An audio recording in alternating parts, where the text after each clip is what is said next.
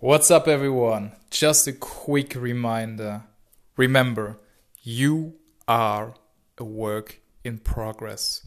You don't need to bear where you want to be right now. You don't need to have all that you want to have in your life. You don't need to be the person you want to be ultimately. You don't need to have all the experiences made that you want to have by now.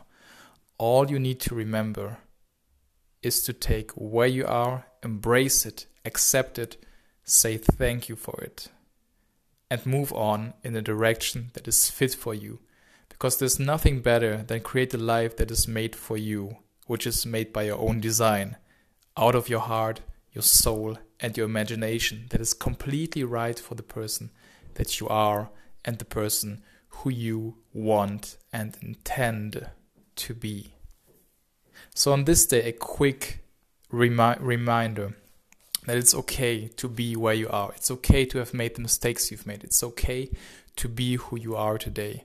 Because remember, every step that you take, every mistake, every thing that you did or didn't do sets you up for the person that you will become.